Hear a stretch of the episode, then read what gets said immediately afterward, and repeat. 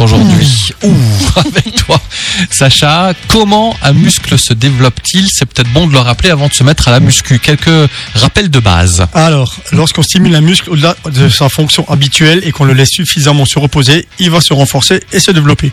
Donc c'est le principe de surcompensation. En répétant les efforts après chaque phase de récupération, il y aura une surcompensation qui permettra de progresser. Ensuite, les efforts, les temps de pause, les temps de récupération et les effets de surcompensation sont différents d'une méthode d'entraînement à l'autre. Et comment on doit procéder pour ne pas stagner? Ben justement, il faudra alterner des cycles de travail de plusieurs semaines. Il existe des méthodes euh, différentes pour stimuler les muscles, que ce soit pour augmenter la force ou pour augmenter la taille du muscle. Il faudra donc utiliser alternativement chacune d'entre elles. Il existe aussi différents modes de contraction du muscle. Je vais donner des exemples, concentrique, excentrique, isométrique, etc. Là également, il faudra varier les modes de, de contraction d'un cycle à l'autre afin de continuer à progresser. Charger une barre toujours plus lourde n'est pas la seule ou la meilleure solution pour progresser. Il y a d'autres façons de travailler, donc il faut le savoir. Ouais, alors pourquoi c'est si important de planifier son entraînement, Sacha? Ben, euh, c'est tout simple, Sébastien. À force de s'entraîner de la même façon, on finit toujours par stagner, voire régresser, car on se démotive tôt ou tard. Si on fait toujours la même chose, le corps il va s'adapter, on progresse plus. Bah oui. c'est pour ça qu'il faut planifier son entraînement. Il faudra alterner des cycles de travail. On va faire un cycle de force, un cycle un cycle de puissance, un cycle de définition, un cycle de repos, etc., etc. Et on va toujours se référer à l'état de forme pour justement pouvoir y arriver. Donc, par exemple, je donne un exemple. Si on fait quatre semaines d'un cycle euh, et qu'au bout de trois, on voit qu'on ne progresse plus, on peut déjà changer.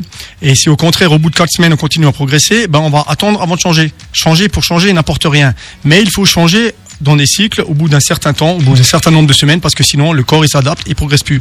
Donc dans tous les cas, il faudra programmer son entraînement et connaître uniquement les exercices ou les machines, ça sera pas suffisant. Voilà, il faudra tout le temps mettre en place des cycles de travail. Et surtout si on fait des compétitions, là on n'a pas le choix, parce qu'il y aura des dates avec les compètes, donc l'entraînement Ouais. se programme. Voilà. faut, faut faire un vrai planning. Voilà. Et quel conseil tu aurais encore à donner pour bien planifier en fait euh, son entraînement Alors ça va être euh, évident ce que je veux dire, mais lisez les bons livres. En général, c'est les livres de formation universitaire, hein, où il y a des bouquins sur les modes d'entraînement, les méthodes d'entraînement. On apprend vraiment des choses. Lisez pas simplement des revues sur le fitness ou sur la muscu, parce que c'est pas assez complet en fait.